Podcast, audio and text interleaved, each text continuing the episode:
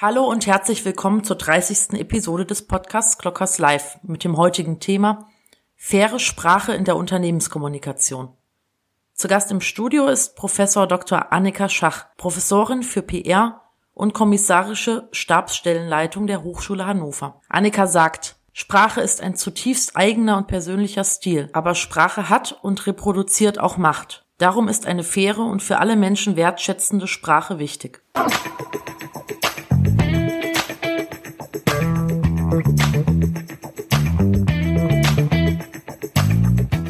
Hallo liebe Annika, willkommen Hallo, bei Clockhouse Live. Sehr, sehr schön, dass das heute geklappt hat. Wir beide haben uns zum letzten Mal gesehen am Kommunikationskongress und hatten da noch nicht mal Kaffee zusammen, weil wir irgendwie immer beide ja im, im Laufschritt unterwegs waren. Insofern, ich freue mich sehr, dass wir heute eine gemeinsame Zeit hinbekommen haben. Ja, vielen um, Dank für die Einladung, freue ich mich. Sehr gerne. Ich freue mich sehr, dich hier zu haben. Ich musste so ein bisschen mit der Redaktion darüber sprechen, über welche Themen ich mit dir nicht reden darf, weil ich habe ja nicht, äh, nicht die Sendezeit bis Mitternacht. Äh, Finde das ganz spannend. Du hast eine Vergangenheit in der Agentur, hast eine Professur an der Hochschule, hast dich um die um städtische Kommunikation, um Hochschulkommunikation gekümmert, hast so das Thema faire Sprache als deine Leidenschaft. Viel zu viele Themen für eine Sendung. Insofern wiederkommen, das kann ich schon mal ganz am Anfang sagen, ist herzlich willkommen. Ah, nichtsdestotrotz so ein bisschen, ich, was mir als erstes aufgefallen ist, ist in dieser, und ja, darauf möchte ich auch so ein bisschen den Schwerpunkt legen, diese gendergerechte Sprache, Du verwendest diesen Begriff, ich weiß nicht, ob gar nicht, aber du nennst das faire Sprache. Lass uns da einsteigen. Äh, eine Sprachwissenschaftlerin nach der Frage, was ist überhaupt faire Sprache zu fragen. Und dich natürlich ja. kurz vorzustellen, sollte es doch jemand geben, der dich aus der deutschen Kommunikationswelt noch nicht kennt. Ja, also die Einleitung war ja schon mal super. Ich halte mich dann auch kurz und würde gar nicht mehr so viel zu mir sagen. Ähm, äh, was vielleicht bei mir aktuell ansteht, ist, ich mache Hochschulkommunikation übergangsweise ähm, für meine Hochschule, bin aber auch noch äh, in der Lehre tätig und äh, habe eine Agentur gegründet im September, äh, Segmenta Futurista. Das ist äh, natürlich auch eine Kommunikationsagentur, wo wir auch Sprache, Sprachprojekte machen, unter anderem aber auch und äh, ich benutze eigentlich alle Begriffe, also geschlechtergerecht, gendergerecht, äh, äh, faire ähm, Sprache. Ich bin da gar nicht so festgelegt. Und das ist, glaube ich, auch ein Punkt, ähm, äh, der irgendwie wichtig ist, dass man sich da nicht so, ja, äh, also ich, ich bin da auch nicht so der Typ, der, äh, der dann sagt, irgendwie, das ist der richtige Weg, ja. Also mhm. äh, wir, ich benutze ähm, den, das Gender-Sternchen zum Beispiel in der Hochschulkommunikation, weil das unsere Leitlinie ist. Äh, bei Segmenta Futurista äh, verwenden wir gerne den Doppelpunkt, äh, weil der ein bisschen äh, besser lesbar ist. Und ähm, also ich äh, bin da gar nicht so festgelegt. Aber faire Sprache ist sicherlich nochmal ein Punkt, der wichtig ist, weil es geht ja nicht nur um Männer und äh, Frauen äh, und äh, das dritte Geschlecht, sondern auch darum, äh, ja, Stereotypen und Klischees vielleicht auszublenden und einfach äh, angemessen zu sprechen. Mhm. Da kann ich für mich sagen, ich tue mich ganz schwer damit, äh, immer so ein bisschen die, das Gefühl zu haben, ich mache da was falsch. Also wie, was ich ja möchte, ist von der Begrifflichkeit völlig unabhängig. Ich möchte mit jedem Menschen wertschätzend kommunizieren. Also das ist so, so mhm. mein Wunsch. Und da ist die Frage, Du hast sein Ding schon angesprochen, ist jetzt ein Sternchen oder ein Doppelpunkt richtig. Ah, ich möchte das lernen. Also ich möchte lernen, ja. mit jedem wertschätzend zu kommunizieren. Ja. Wie, bring mir das mal bei. ja, aber du bist doch zum Beispiel schon mal ein gutes Beispiel, weil du natürlich sagst, ich möchte gerne mit Menschen äh, in, in der Du-Form kommunizieren. Mhm. So, und damit, äh, wenn man jemanden direkt anspricht und wenn man jemanden duzt und äh, sozusagen äh, äh direkt anspricht, dann, dann äh, hat man zum Beispiel auch schon mal ganz viele Probleme nicht. Ne? In der direkten Ansprache muss man sich zum Beispiel nicht Herr, Frau und weiß ich nicht was entscheiden, sondern man sagt einfach du. Und äh, das ist äh, zum Beispiel auch eine Strategie, die man auch durchaus in der Unternehmenskommunikation anwenden kann, dass man nicht sagt, die Kunden, KundInnen und so weiter, sondern sie können hier das und das finden. Ja. Dann äh, ist man schon direkt äh, umfassend. Und häufig äh, ist es gar nicht so, ähm, also es erfordert natürlich ein Fingerspitzengefühl, auch ein Sprachgefühl, so zu formulieren, ähm, dass man eben diese Behelfsformen, sage ich jetzt mal, Sternchen, Doppelpunkt, äh, Unterstrich und was weiß ich, noch alles, dass man das umgehen kann ähm, und trotzdem äh, natürlich irgendwie sensibel damit umgeht. Und äh, ich meine, wir hatten den IKEA-Katalog eben äh, im, im Programm. Ich finde es auch schade, dass es den irgendwie nicht mehr gibt. Äh, aber äh, IKEA ist natürlich das Paradebeispiel für Corporate Language. Ne? Also die ähm, Werbeanzeigen und einfach die Kommunikation mit dem Du und äh, mit diesem, ja, ich sag mal, skandinavischen Stil steht natürlich für ein Unternehmen und äh, da sieht man auch, wie, wie wichtig das doch dann ist, äh, also welche Botschaft man sozusagen damit aussendet, wie man mit Kunden zum Beispiel und Kundinnen kommuniziert. Mhm. Aber du siehst, ich äh, ähm, spreche auch mal so, mal so. Also äh, das Sternchen spreche ich auch nicht äh, konsequent aus. Also das ist auch ein, äh, das ist einfach ein Umstellungsprozess dann auch. Ja, also das Sternchen aussprechen, das habe ich mir irgendwie überhaupt noch nicht zu, zu eigen gemacht. Also das wirkt für mich holperig, das auch irgendwie nicht so, da, da fühle ich mich in meinem Sprachstil nicht wohl. Ich sage dann lieber Mitarbeiterinnen und Mitarbeiter als mhm. MitarbeiterInnen. Also das ist aber, mhm ist das okay? Also darf ich sowas für mich alleine entscheiden oder bin ich damit schon in der, in, in der in, von der Genderpolizei rausgeflogen? Nee, also das ist ja, das ist ja gerade der Punkt. Ne? Es gibt ja, also erstmal gibt es ja kein Sprachgesetz in, in Deutschland sowieso nicht. Ne? Also es wird natürlich immer gesagt, steht nicht im Duden, deswegen dürfen wir es nicht verwenden. Aber äh, natürlich äh, ähm, möchte man äh, nicht, wenn man sich für gendergerechte Sprache einsetzt oder für faire Sprache einsetzt, irgendjemanden eine Vorschrift machen. Also es gibt kein richtig oder falsch. Äh, das ist auch ein, ähm, ja, man kann gut sagen, es geht ja nicht um Rechtschreibung, dass man irgendwie einen Fehler macht oder so, sondern es ist einfach ein Stil Mhm. Jeder muss da seinen Stil finden. Ähm, das war übrigens mein Highlight-Zitat, was ich jemals in der, äh, das kommt wahrscheinlich auch selten nur einmal im Leben in der New York Times hatte. Da wurde ich nämlich zitiert mit äh, It's a question of style. Und äh, das klingt cool. im Englischen natürlich noch mal ein bisschen cooler, aber ich wollte natürlich sagen, dass es quasi eine, ja, eine Frage des Sprachstils ist und nicht, äh, man will jetzt nicht den, den Duden oder, oder das, das Lexikon umschreiben. Mhm. Mhm. Diese Verkrampftheit, ich nenne das so, weil ich fühle mich oft selber auch verkrampft in der Fragestellung, ähm, mache ich das nach den Anforderungen, wie, wie, ich, wie ich gendergerecht sprechen soll, mache ich das richtig? Und das, da merke ich auch an mir selber, dass es viele Dinge gibt, wo ich es einfach nicht weiß. Also wenn, mhm. wenn ich jetzt, für mich wäre, nur bin ich aus dem Ruhrpott und da redet man vielleicht auch die Sätze und die Worte ein bisschen einfacher.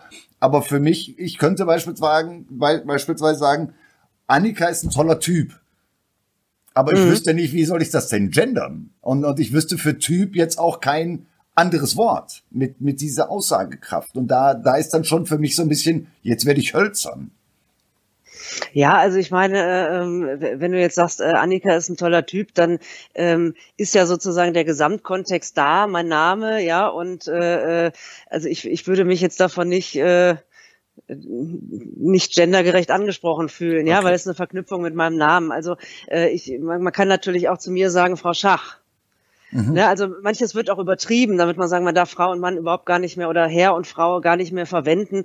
Äh, das ist das ist natürlich Quatsch. Und äh, gerade die äh, zum Beispiel Kolleginnen, äh, die sich äh, ganz dezidiert mit Linguistik auseinandersetzen, wie zum Beispiel Professor Diewald hier an der Uni in äh, Hannover, äh, die sind total lässig. Ne? Also die sagen auch, man muss mal ein bisschen, man muss mal ein bisschen, also die sind überhaupt gar nicht so ideologisch, wie man sich das vielleicht vorstellt. Man muss mal ein bisschen Brisanz da rausnehmen. Jeder findet seinen Weg und im Übrigen kann auch keiner sagen, wo sich die Entwicklung hin bewegt. Ne? Man fragt sich immer, was, was gewöhne ich mir denn jetzt an? Äh, mhm. das Sternchen, Doppelpunkt oder wie oder was? Mhm. Und ähm, wird sich das auch durchsetzen? Und da kann, sagt jede Expertin, jeder Experte sagt, das wissen wir nicht. Es ist ein, es ist ein Prozess, es ist ein Sprachwandel und ähm, ja, mal schauen, wie es weitergeht. Aber für, für Wissenschaftlerinnen und Wissenschaftler natürlich total spannend, sich das anzugucken. Mhm. Alleine, dass du hast es ja im, im Vorgespräch schon kurz angesprochen, dass dieses wir wissen nicht, wo es hingeht. Und das aus deinem Mund ist natürlich wirklich eine, eine Riesenbotschaft. Also herzugehen und zu sagen, äh, nutze es so, wie du es nutzt. Äh, ja, und, und ich, ich, achte ja auch drauf, dass ich meine Sprache so anpasse, genauso wie mit dem Duzen. Also wir haben bei uns den, den Hashtag gern per Du, aber mhm. ich renne ja auch nicht durch die Gegend und duze einfach jeden. In, insofern sind das ja auch Dinge, wo wir unsere Sprache anpassen, aber trotzdem auch noch die, die Menschen, mit denen wir kommunizieren, versuchen abzuholen. Und da gibst du mir ganz viel Mut, das ist auch völlig okay. Und das ist, es mhm. darf ein eigener Style sein. Das, ja, es ist ja grundsätzlich auch diese grundsätzliche Frage, äh, gibt es überhaupt eine Corporate Language? Da habe ich auch mal in der, in der Schweiz, da gibt es nämlich ganz viele Kollegen, die sich sehr viel auch mit Sprache und Unternehmenskommunikation auseinandersetzen, hatten wir mal eine Diskussion, kann es das überhaupt geben? Weil äh, jeder hat natürlich seinen ganz individuellen Stil ähm, und es gibt natürlich diverse Kanäle. Ne? Also wenn ich jetzt ein großes Unternehmen habe, dann habe ich vom Geschäftsbericht über die Website bis zur Kundenkommunikation bis zu Social Media und so, ähm, habe ich natürlich ganz verschiedene Kontexte. Pressemitteilung ist zum Beispiel auch so ein Punkt. Äh, muss ich die gendern, weil die meisten Medien, die gendern natürlich nicht. Da könnte man jetzt sagen, da sagen zum Beispiel viele Hochschulkommunikatoren, bei Pressemitteilung machen wir das nicht, weil wir wollen den Journalistinnen und Journalisten natürlich die Möglichkeit geben, die Texte möglichst einfach dann auch zu übernehmen. Und ähm, deswegen muss, äh, hängt das natürlich auch immer sozusagen vom Kontext ab. Und ich finde es nicht schlimm, wenn Unternehmen sagen, ähm, je nachdem, welche Zielgruppe wir gerade ansprechen oder welchem Kontext wir uns äh, befinden, machen wir das halt unterschiedlich. Und das war übrigens bei der Stadt auch so, dass man gesagt hat, ähm, wenn zum Beispiel dieses sehr geehrte Damen und Herren in bestimmten Kontexten einfach zur Höflichkeit dazugehört, Mhm. Dass man, äh, wenn man sagt, liebe Gäste, das ist, hat, hat, ist natürlich was anderes, äh, dann sollte man das auch wirklich noch weiter äh, verwenden, weil es geht, wie gesagt, immer um eine angemessene Ansprache. Okay. Ähm, auf der anderen Seite ist es natürlich so, äh, dass man verstehen kann, wenn man jetzt in einem Unternehmen arbeitet und man muss sich bei jedem Text fragen, oh, wie mache ich das denn jetzt? Und, und ne, man braucht natürlich irgendwie so eine Sicherheit, zu mhm. sagen, ich habe es einmal gelernt und so machen wir das und so setzen wir das dann auch gemeinsam um. Und das ist, glaube ich, dann auch wichtig. Also man muss so ein so einen Mittelweg finden zwischen so einer Sicherheit und äh, so einer Arbeitshandreichung, die einem einfach den, den Alltag leichter macht in der Kommunikation und einer gewissen Flexibilität zu sagen, ich kann es machen, wie ich es möchte. Also man sieht das ja jetzt bei, äh, ich glaube, der, der, ähm, der Bayerische Rundfunk hat sich ja jetzt geäußert, äh, dass es eben äh, ähm, dass sie es nicht machen wollen. Und es gibt aber auch äh, bestimmte Sender, die sagen, sie überlassen es den Moderatorinnen und Moderatoren, wie sie sprechen. Mhm. Mhm gibt halt unterschiedliche Wege. Mhm. Also auch nicht diese, meine, momentan liest man ja auch viel von Unternehmen, die hergehen und sagen, wir haben jetzt hier corporate-wide die, das Gender-Sternchen zur Pflicht gemacht. Da sagst du auch, das ist zu viel Uniformität. Oder sagst du, das ist der richtige Schritt? Man muss dann nur die, die Nutzung dessen nochmal, noch individuell hinterfragen. Nee, also ich würde schon sagen, also es gibt ja, äh, also ich meine, das, das Thema ist ja sehr komplex, aber im Grunde stellt sich ja immer dann am Ende die Frage, welche Form nehme ich denn dann von den Varianten, die es gibt. Ne? Und da finde ich schon wichtig oder auch einfach hilfreich, wenn ein Unternehmen wie beispielsweise Microsoft sagt, ähm, wir entscheiden uns für den äh, für das Gender-Sternchen äh, in der in der Sprache und das ist aber für uns auch nur ein Aspekt äh, wir äh, achten natürlich auch noch auf weitere Dinge. Und es gibt ganz viele Sprachstrategien, dass man eben diese Texte dann auch nicht so formuliert, dass man irgendwie tausende Sternchen in den Texten hat, ähm, sondern dass man halt versucht auch, das vielleicht zu umgehen und einfach geschlechtsumfassende Begriffe zu verwenden. Und manchmal kann das ja sogar auch ähm, einfach von der von der Kommunikation schöner sein, wenn man zum Beispiel von Menschen spricht, ja, oder von Personen spricht, oder äh, dann ähm, dann hat man das Problem ja nicht. Weil Menschen ist sozusagen umfassend und manchmal, manchmal äh, wirkt es dann sogar noch ein bisschen freundlicher, die Kommunikation, äh, wenn man sagt, äh, wir sprechen Menschen an, die das und das brauchen, zum Beispiel als unsere Kunden. Mhm. Na gut, dann haben wir alle, also das war für mich so das erste bei, bei Studierende gelernt, dass, dass es einfach anders, anders in meinen Sprachgebrauch verwenden kann. Aber wir haben momentan auch in der, aus, aus der IT-Sicht die Diskussion herzugehen und zu sagen, gendergerechte Sprache, soweit sind Suchmaschinen noch nicht. Also wenn ich, wenn ich, wenn ich Gender-Sternchen auf meiner Webseite verwende, äh, dann wird das Wort Mitarbeiter, weil dahinter mache ich einen Doppelpunkt oder ein Sternchen, in der Suchmaschine nicht als Keyword gewertet. Also es gibt ja auch wirklich Dinge, mhm. die man, die man einfach diskutieren muss. Ja, du mhm. hast, hast das schöne Beispiel mit der, mit der Blindenschrift war es, glaube ich. Sag ja, diese mal, Vorlese, diese Vorleseprogramme, genau, die können das manchmal noch nicht.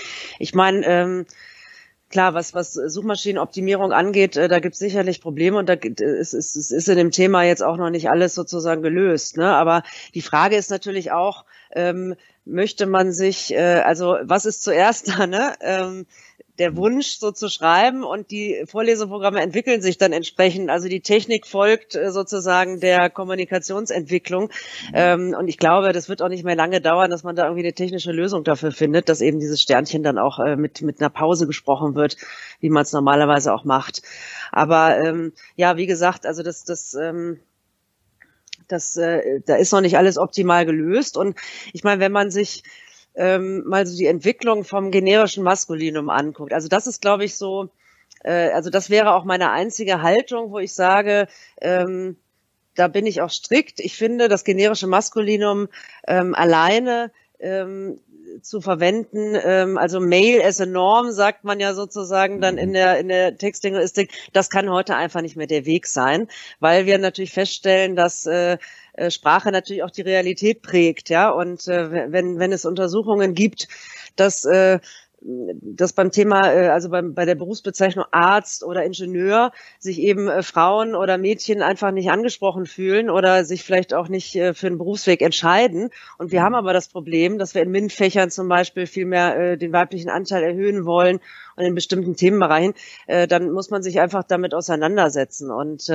früher war das generische Maskulinum in Berufsbezeichnung zum Beispiel auch völlig normal, weil da gab es halt nur Ärzte und nur Professoren. Da gab es halt keine Frauen und ähm, vielleicht hat sich, vielleicht entwickelt sich irgendwann die Welt dahin, dass es so völlig normal ist, dass man unter einem Professor mhm. auch beide Geschlechter versteht. Aber im Moment ist es halt so, dass unser Denken noch dahinterher hakt. Und wenn man, wenn man zum Beispiel Professor oder Arzt hört, dann denkt man halt automatisch an Mann. Mhm. Und äh, das ist halt das Problem. Und äh, deswegen, äh, wir wollen ja mit unserer Sprache oder mit unserer Kommunikation auch etwas er erreichen. Und äh, diese Diskussion finde ich auch mal so bescheuert, wenn man sagt, äh, das bringt doch alles nichts. Also das können Kommunikatorinnen und Kommunikatoren ja nur nicht sagen, sonst könnten wir uns im Beruf ja aufgeben. Ne? Also ich meine, wenn wir nicht die Ansicht hätten, wir könnten mit Sprache irgendwie was bewirken, dann können wir es auch lassen. Ähm, also das stimmt natürlich nicht. Also natürlich kann man mit Sprache auch äh, Anregungen geben. Und äh, von daher äh, muss man halt einfach gucken, wie man mit diesem Umstand, dass man das generische Maskulinum erweitert, irgendwie umgeht. Und da gibt's halt verschiedene Wege. Mhm. Und wichtig ist auch, also man muss aus dem Thema auch mal so ein bisschen ähm, das ist ja immer sehr ideologisch aufgeladen. Ne? Also äh, ähm, da wird natürlich dann auch immer eine politische Haltung mit verbunden. Ähm, äh, und äh, also ich, ich würde eher sagen, man muss dann wirklich äh, äh, mehr Strategie als Ideologie, also dass man wirklich sagt, äh, man möchte äh, bestimmte Zielgruppen oder man möchte die Menschen so erreichen und man möchte eine Botschaft damit senden. Man positioniert sich ja damit auch als Unternehmen mhm. ähm, und äh, ja, da, da, da sind es auch einfach ganz strategische Überlegungen, muss ich das jetzt machen oder nicht. Da geht es gar nicht darum, finde ich das jetzt gut oder spiegelt das irgendwie meine Haltung wieder, sondern man stellt fest, wir wollen äh, Diversität ist zum Beispiel unser Wert. Ja, wir haben ganz viele Unternehmen Diversitätsstrategien. So, da, da kann ich doch da nicht nur Männer ansprechen ähm, und sagen, Frauen sind mitgemeint. Also es passt irgendwie nicht zusammen. Oder wenn man sagt, ich möchte mehr junge, die junge Generation ansprechen äh, für meine Produkte, ähm, und gerade bei jüngeren ähm, Menschen ist, äh, ist das halt irgendwie gelernt und da, da wirkt das jetzt gar nicht mehr so irritierend. Und dann muss man sich halt einfach dann auch, kann man sich auch betriebswirtschaftlich überlegen, ob man sich mit dem Thema auseinandersetzt oder nicht. Also jetzt mal ganz fernab von irgendeiner Haltung. Ne? Mhm. Also ich merke schon, dass ich, dass ich mir viele Worte abtrainiert habe, die wir so irgendwie mal irgendwo gelernt haben. Ich meine, du hast es eben schon gesagt, ein Arzt war wahrscheinlich vor 80 Jahren immer, immer männlich. Äh, das ist aber heute nicht mehr in der Gesellschaft. Nichtsdestotrotz habe ich eben als, als Jugendlicher oder auch als junger Erwachsener, da war das Wort Feuerwehrmann und Putzfrau ja ohne bösen Hintergedanken. Das waren mhm. einfach zwei Worte. Und da glaube ich schon, die gehören ins Jahr 2020 nicht mehr rein, diese Worte. Die, da, da, da muss man Synonyme für schaffen die eben nicht diese, diese Stereotypen beflügeln. Also ja, glaube, auf der einen Seite Sensibilität, wie du es gesagt hast, und auf der anderen Seite auch, ähm, du hast, äh, habe ich das von dir gehört oder gelesen, ich weiß es nicht, das Thema mit dem Schauspieler. Also das fand ich sehr bezeichnend, auch wo ich gemerkt habe, oh, jetzt hat sie mich erwischt. Also wie schnell, meine, wir Kommunikatoren überlegen ganz viel, wenn ich rede. Aber die Situation, oh, Annika hat mich erwischt, wenn ich zuhöre, fand ich schon ganz spannend. Also vielleicht kannst du das, dieses Beispiel nochmal darstellen. Mhm. Das, das fand ich schon sehr lehrreich. Ja, das ist so ein, so ein klassisches, klassisches Beispiel, was man auch in Workshops äh, immer macht, dass man äh, zu Beginn der Session äh, sagt, jeder soll doch bitte mal seinen Lieblingsschauspieler aufschreiben. Und dann äh, schreibt jeder sozusagen ja dann auch eine Person hin. Und dann stellt man aber fest, dass natürlich ganz, äh, also zum überwiegenden Teil Männer aufgeschrieben werden, mhm. weil man natürlich einfach gar nicht daran denkt, äh, dass das auch eine Schauspielerin gemeint sein kann. Oder dieses, dieses irritierende Beispiel mit der Geschichte, das finde ich nämlich immer sehr eindrucksvoll, wo man dann so stutzt. Ähm, das ist einfach eine, eine Geschichte. Ein Vater ist mit seinem Sohn unterwegs und die haben einen Unfall und der kommt dann ins Krankenhaus, muss operieren operiert werden und der Chirurg kommt in den Raum, äh, sieht den Jungen und sagt, äh, ich kann ihn nicht operieren, denn äh, es ist mein Sohn. So, und dann stutzt man erstmal, man denkt, der Vater war doch eigentlich bei dem, bei dem Unfall mit dabei, wie kann das denn sein? Und dann stellt man erstmal fest, dass es die Mutter ist, die mhm. Chirurg ist. Und äh, ne, also man merkt einfach, man, man hat automatisch äh, dann doch einen Mann, äh, wenn man die männliche Berufsbezeichnung hört, im Kopf. Und äh, da muss man natürlich irgendwie gucken. Ich meine, ich sag mal so, im Bereich Personal oder HR ist man da ja schon relativ weit mit diesen äh, männlich-weiblich divers oder dass man eben dann die Leitung Unternehmenskommunikation ausschreibt, äh, anstatt den Leiter. Mhm.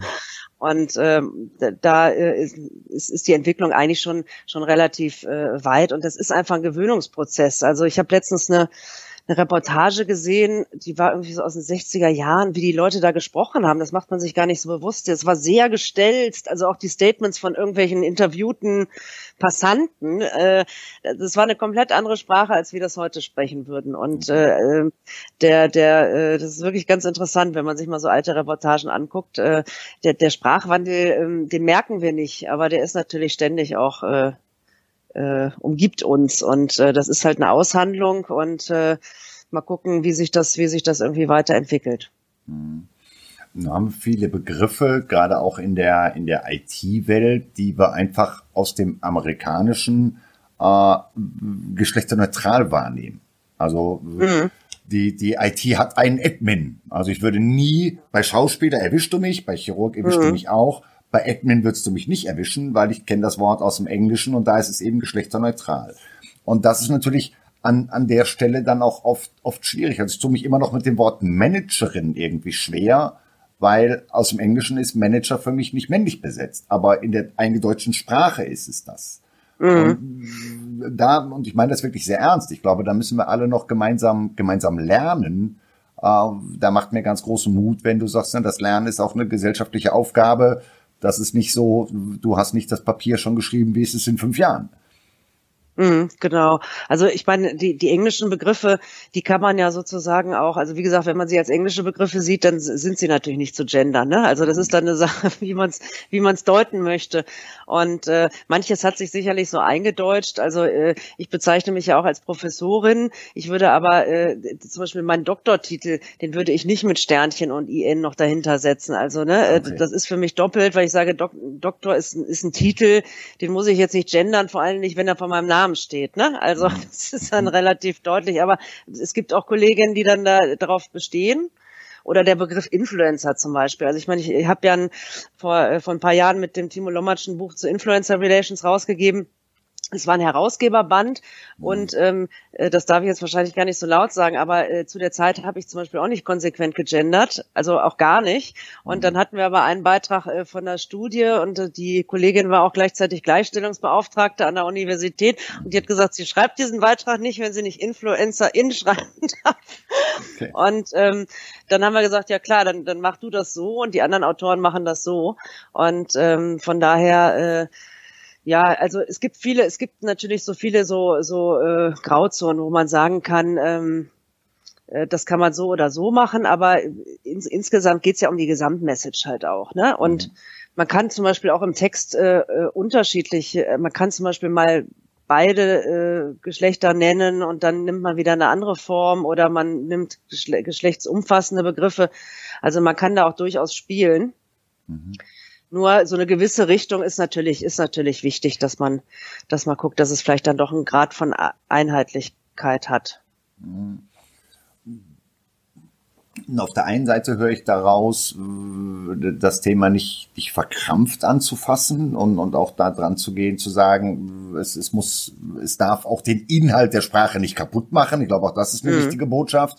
Mhm. Und auf der anderen Seite eben auch deine, deine Botschaft sehr ernst zu nehmen, dass wir uns sensibel damit auseinandersetzen. Ein Beispiel mit dem Chirurg ist ja das perfekte Beispiel. Mhm. Also wenn ich sage, äh, ich fahre zu einem Chirurg, hätte ich nie das Gefühl, ich möchte irgendwie Frauen ausschließen. Aber wie du richtig mich belehrst, ja, mit Sprache tue ich's aber. Mhm. Ja, ja.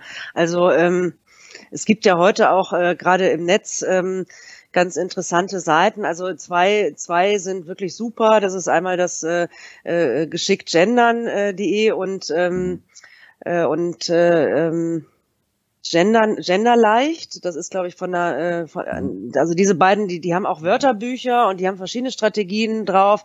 Die sind wirklich sehr, sehr praxisnah. Und ich finde es auch manchmal spannend, einfach, ich meine, äh, gut, ich äh, bin Sprachwissenschaftlerin, äh, mir macht das natürlich sowieso Freude, mit Texten zu arbeiten, aber manchmal ist man ja gezwungen, auch nochmal vielleicht anders zu formulieren oder vielleicht nochmal kreativ zu gehen, weil man irgendwie dieses Sternchen vielleicht umgehen möchte oder so und sich einfach nochmal Gedanken zu machen, wie man, wie man kommuniziert. Das finde ich eigentlich wichtig und das bezieht sich heute ja nicht nur auf ähm, äh, auf, auf Gendern oder so, äh, sondern einfach, wie ich sensibel mit bestimmten Begriffen umgehe, das Thema Frames und so weiter. Also da haben ja viele Unternehmen auch äh, sind schon mal schön auch, äh, haben daneben gegriffen und haben dann ihre, ihren Shitstorm kassiert. Und ähm, also wie wichtig das ist, auch heute mit, mit, mit Bedeutung und mit, mit, mit Worten auch sensibel umzugehen, das ist nicht nur ein Gender-Thema und das ist prinzipiell wichtig. Mhm also äh, Black Lives Matter und so weiter und und äh, äh, verschiedene verschiedene Bewegungen und, und, und Strömungen, auch Probleme in unserer Gesellschaft. Also wie geht man damit um? Ne? Also ich bin da auch nicht äh, in, in allen Themen äh, die absolute Expertin. Wie, wie geht man zum Beispiel mit Menschen mit Behinderungen um? Wie formuliert man das irgendwie äh, so, dass es, dass es äh, äh auch äh, fair ist und, äh, und gut ist? Das äh, sind zum Beispiel ganz spannende Themen. Und das Thema leichte Sprache, einfache Sprache ist auch spannend, weil da gibt es nämlich, glaube ich, auch ganz wenige Experten, die das wirklich, äh, oder, Expertinnen, die das wirklich gut können, ähm, komplexe Inhalte in leichter oder in einfacher Sprache zu formulieren. Und das wird auch kommen, dass das eben gefordert ist, also Barrierefreiheit und so weiter. Das hängt ja damit auch zusammen. Also es ist ein großes Feld, aber ganz spannend, äh, ganz spannend zu sehen und äh, auch auf jeden Fall wichtig aus meiner Sicht. Ne, man sieht, man sieht ja auch an und, und so kenne ich dich auch, dass es für dich eben nicht nur eine Professur, sondern auch eine, eine Leidenschaft ist, dich, dich damit, damit zu beschäftigen. Und ich glaube, das ist, äh, das ist auch was, was, was uns allen gut tut. Also sich wirklich Gedanken zu machen. Ich meine, wir sind Kommunikatoren. Äh, wenn nicht wir denken, welche, welche, welche Auswirkungen hat das, ja, wie du richtig sagst, wer denn dann? Ja, ja, ähm, und äh, wir, wir sehen auch, ähm, dass ähm, zum Beispiel jetzt von der Ausbildung her, also in, an der Hochschule Sprachkompetenz zum Beispiel, wird von Unternehmen wahnsinnig gefordert. Ne? Die sagen immer, die Volontäre müssen unbedingt schreiben können. Ja? Mhm. So, und das können heute immer weniger grundsätzlich junge Leute vielleicht irgendwie fehlerfreie und gute Texte zu schreiben. Das ist ein wichtiger Punkt und ähm, einfach der der in der Organisationskommunikation oder in der Profession PR, da geht's dann immer um Kommunikationsmanagement, um Sozialwissenschaften und so weiter und so fort. Und äh, Sprache fällt immer so ein bisschen hinten über, auch in dieser wissenschaftlichen Community. Und ich habe auch mal ein Handbuch äh, Sprache in der PR rausgegeben, wo wir eben so wissenschaftliche Studien zum Thema Sprache in der Kommunikation vereint haben, weil das immer so ein bisschen hinten überfällt. Und äh, von daher verbindet, äh, also die, die Leidenschaft bezieht sich auf verschiedene Aspekte, einmal die Wissenschaft und aber auch die Praxis dann. Mal zurück auf deinen, auf deinen einleitenden Satz. Du hast gesagt, die junge Menschen im Bereich PR können immer weniger schreiben. Ist das, ist das wirklich so? Also kannst du beobachten, dass Menschen, die in die PR-Welt kommen, vor zehn Jahren im, im schreibenden Ausdruck besser waren als, als heute? Und wenn ja, woran messen wir das? Ja, ich glaube noch nicht mal, dass die das, äh, dass die das weniger können. Ähm, nur zum Beispiel ähm, Unternehmen sagen dann, dass die Textkompetenz nachgelassen hat, wenn die junge Leute zum Beispiel als äh, Volontäre anfangen. Und äh, für uns ist das natürlich, also wir haben in unserer in unserem neuen Curriculum auch darauf geachtet, dass wir diesen Sprache- und Textschwerpunkt noch mal ein bisschen angehoben haben, so dass man eben viel schreibt und viel Erfahrung bekommt und auch Feedback bekommt auf Texte. Das ist nämlich total wichtig. Ähm, und gerade also wenn man den ersten Text abgibt und dann sein Feedback kriegt oder seine Not, muss man sehr sensibel sein, weil das ist ja sozusagen was, was man selber geschaffen hat. Das ist anders, als wenn man eine Klausur abgibt. Also es ist äh, äh ein sehr persönliches Thema und ähm, äh, das, das äh, finde ich ist ein ganz wichtiger Part der PR-Ausbildung. Also wenn man keine guten Texte schreiben kann, das sieht man an vielen Ebenen. Also wenn ich wenn ich in der äh, in der Jury für für PR-Preise sitze und teilweise die Einreichungen lese, dann wird auch teilweise intern schon diskutiert, wer, wer hat es am besten, wer, wer nimmt einen mit, ja, wer formuliert gut. Ja. Und ähm, das ist total wichtig auf verschiedenen Ebenen und deswegen bauen wir das bei uns besonders stark mit ein, so dass wir dem ein bisschen entgegenwirken. Okay. Also das Thema interessiert mich ganz dolle. Nur sagst du, gute Texte schreiben können. Wir haben heute in den Unternehmen ja auch die Situation, dass man hergeht und sagt, na, der kann toll Texte für die schriftliche Kommunikation schreiben, der kann toll Texte für die Rede schreiben und der kann toll ein Skript für ein Video erstellen. Sind das für dich drei verschiedene Lernfelder oder sagst du, nee, die textuelle Ausdrucksform ist, ist für mich immer dasselbe? Naja, es gibt schon einen grundsätzlichen, äh, ich, ich sag mal, grundsätzliche Regeln für einen guten Text, also für einen verständlichen Text. Mhm. Ähm, und die sind egal, welche Textsorte ich äh, schreibe. Mhm. Also, dass ich äh, zum Beispiel, äh, jetzt nur ein Beispiel, keine verschwurbelten Satzstrukturen habe, dass ich einfach eine klare Satzstruktur habe oder dass ich die Satzstrukturen immer ändere, so dass man eben einen guten, einen guten Rhythmus hat. Äh, das ist eigentlich wurscht, ob ich jetzt einen Geschäftsbericht schreibe äh, oder eine Rede oder äh, ähm, was anderes. Also es gibt so ein paar, oder, oder dass man eben aktiv formuliert und nicht immer in diesen Passiv-Substantiv-Konstruktionen rumhampelt, wie die eher so die wissenschaftliche Schreibe ist, ja. Ähm, also das, äh, das, das gibt schon so Grundregeln Regeln, aber dann ähm, kommt es natürlich darauf an zu gucken, ähm, man muss natürlich für für gesprochene Sprache äh, muss man natürlich ganz anders formulieren, als wenn man äh, einen schriftlichen Text schreibt. Und äh, das ist mir kürzlich auch so, das, das fällt dann auch so auf, wenn Menschen normalerweise immer frei sprechen und sie dann plötzlich irgendwie das so einüben und irgendwie so einen Text aufsagen. Also ganz extrem ist es mir aufgefallen bei diesem äh, Parteitag der der Grünen. Da wurde ja auch viel darüber diskutiert, dass das so ähm, wie so eine Predigt drüber kam, als äh, äh Frau Baerbock und Herr Habeck gesprochen haben. Und habe ich auch gedacht, das haben die bestimmt vorgeschrieben und eigentlich wäre es vielleicht besser gewesen, wenn man es doch äh, äh, in freier sozusagen formuliert. Also das äh, ähm, das, das ist also äh, gesprochene Sprache ist nochmal was ganz anderes als Schriftsprache. Mhm. Also ich kann mich an Schreibwerkstatt erinnern, da sollten wir einen Sachverhalt einmal für eine Presseveröffentlichung schreiben, die wir als Papier rausschicken, also als Text rausschicken und sollten dann einmal den, den gleichen Sachverhalt für uns als Prompter für, für ein Videoaufsprech sprechen. Mhm, spannend, ja. Und das war teilweise war das wirklich bis hin zu lustig, wie die Menschen, die tolle Pressetexte geschrieben haben, die hatten dann wirklich Karlauer, wenn sie das laut vorlesen mussten, in die in, in den Teleprompter rein. Also von daher darum mhm. meine Frage, dass wie ja ja, das ist nochmal, das, das ist nochmal ein anderer. Ja, ich meine, es gibt ja kein Schriftdeutsch und kein, kein, kein gesprochenes Deutsch. Also die Sprache ist schon die gleiche, aber äh, gerade bei der Satzstruktur und so weiter ist es, äh, ist es ganz unterschiedlich. Interessant ist, wir haben in diesem Semester äh, mal die äh, Drosten-Podcast analysiert mit Studierenden, ähm, weil da wurde ja immer gesagt, der ist ja so verständlich. Mhm. So, und dann haben wir uns angeguckt, weil die haben die Skripte äh, auch, die kann man nachlesen mhm. und die sind auch fast eins zu eins transkribiert. Ne? Normalerweise, wenn jemand spricht, schreibt man das ja immer noch mal so ein bisschen um, ne? weil macht man noch mal einen Punkt dazwischen und so weiter. Und der spricht wirklich wie gedruckt. Okay. Das heißt, man kann das eins zu eins abtippen und die Sätze sind wirklich so, wie man es in einem guten Textseminar lernt. Und äh, das macht einfach sozusagen diesen Sprachstil dann auch und diese Verständlichkeit dann aus. Okay, das war ganz überlegt. interessant. Also äh, das ist schon eine Kunst. ja, und meine, in, in dem Thema komplexe und auch unangenehme Zusammenhänge mit einfachen Worten und auch alleine vom, vom Zuhören macht's ja Spaß. Also nicht nur der, der mhm. Kompetenz des Inhaltes wegen, sondern auch vom Zuhören macht's ja Spaß. Ich glaube, da ist das schon für viele eine, ja, zu, einer, zu einem Vorbild geworden.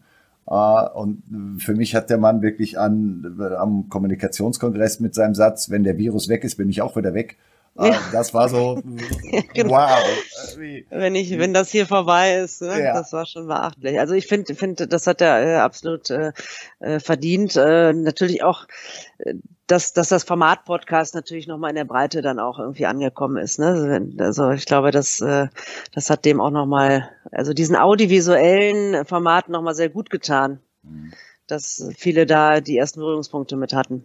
Ja, das glaube ich auch mit traurigem Blick auf die Uhrzeit, Hochschulkommunikation. Oh ja. Da möchte ich auch noch, ich weiß, der Herr Gottschalk und ich, wir überziehen. Der, der, der darf das, ich nicht. Das höre ich dann auch immer in der Nachbesprechung. Nichtsdestotrotz, ähm, Hochschulkommunikation, da hattest du gesagt, das ist für dich irgendwie auch ein ganz interessantes Format in der Kommunikation. Nur warst du mal für ein Modelabel und für eine Stadt in der Kommunikation, jetzt Hochschulkommunikation. Wo ist der Unterschied? Warum kann ich von Hochschulkommunikation so viel lernen? Ja, also Hochschulkommunikation ist natürlich nochmal äh, von der Organisationsform eine Herausforderung. Äh, das sieht man ja auch jetzt in der Diskussion über die, die äh, Charité und, und, und Drosten. Ähm, wir haben natürlich ganz viele Professorinnen und Professoren, die ja keine Angestellten sind. Ne? Es gibt Freiheit in der Lehre und sie sind sozusagen sehr selbstständig aktiv. Und ähm, da ist es äh, natürlich anders als in einem Unternehmen, wo man sagt, die Mitarbeitenden haben irgendwie dies und das und jenes zu tun. Professoren kann man das äh, dann äh, meistens nicht so vorschreiben und die sind sehr eigenständig in der Kommunikation. Hat man ja auch gesehen, ne? äh, mhm. Universität Bonn als Stichwort und so weiter. Ne? Also da, da kann, da hat natürlich auch jeder das Recht, sozusagen für seine eigenen Projekte zu kommunizieren. Und deswegen ähm, ist es aus meiner Sicht als Hochschulkommunikation, als Stabsabteilung natürlich erstmal grundsätzlich äh, die Vernetzung in die Hochschule total wichtig. Also dass man da eben auch als kompetenter Ansprechpartner wahrgenommen wird und auch eben nicht als Verhinderer, mhm. die dann sagt, oh, die Stabsabteilung hat uns jetzt verboten, mit der Presse zu sprechen, sondern äh, dass man, dass man eben äh, da eher äh, unterstützt und ähm, dann auch äh, ja, weiß ich nicht, als Experte, als Expertin dann gefragt ist, äh, da zu unterstützen und äh, ähm, ja, versucht so dieses, dieses, ähm, auch diese The Themenvielfalt irgendwie so ein bisschen zu managen. Mhm. Und du bist ja der Newsroom-Experte. Äh, wir versuchen das auch in, so, in einem gewissen, also jetzt nicht als physischer Raum, aber da geht's ja gar nicht darum, sondern diese Idee des, des Newsrooms über unsere Fakultäten hinweg. Wir haben fünf Fakultäten mit ganz unterschiedlichen Themen. Da ist von Modedesign über äh, äh, Maschinenbau bis zu sozialer Arbeit, da kannst, kannst du dir vorstellen, wie unterschiedlich die Kulturen und Mentalitäten sind. Versuchen auch so ein Format zu entwickeln, dass wir uns da eher äh, besser abstimmen können. Und ähm, ja, das ist eine ganz spannende Herausforderung, weil man halt einfach auch viele Themen hat, mhm. ähm, die man, aber man muss halt ein bisschen lockerer sein. Ähm, dass man jetzt nicht, äh, also wenn jetzt ein äh, Professor oder, oder irgendeine Forschungsaktivität auch selber aktiv ist, ähm, dann äh, muss man das auch irgendwie gewähren lassen, glaube ich. Nur wenn es dann zu Problemen kommt, dann kommen immer alle schnell wieder. wenn ein Instagram-Kanal gehackt wird, dann äh, wird dann schnell äh, natürlich.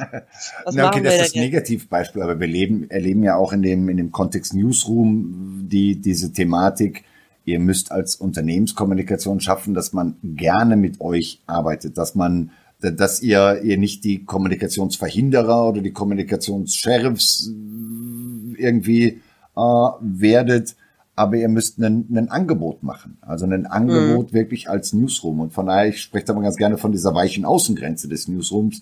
Der Newsroom ist, ist die orchestrierende Stelle. Und darum gehen auch viele Unternehmen her und sagen, lass mich mit dem Begriff Newsroom in Ruhe ich bin mhm. irgendwie Content Hub oder ich bin was auch immer, was ich völlig okay finde. Ja.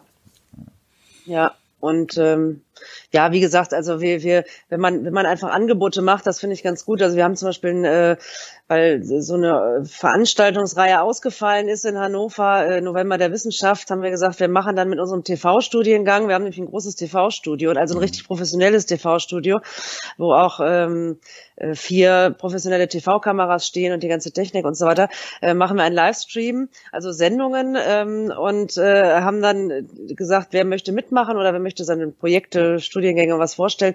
Und dann haben sich so viele gemeldet, dass wir, glaube ich, fast neun Stunden Programm zusammenbekommen haben, wow. obwohl wir immer nur ganz kurze Sendungsbeiträge hatten mhm. und haben das im November gemacht. Das war ein Riesenaufwand, wie man sich vorstellen kann. Ich glaube, mit 70 Personen, aber dann natürlich alle unter Corona getrennt und nur einzeln da und so weiter.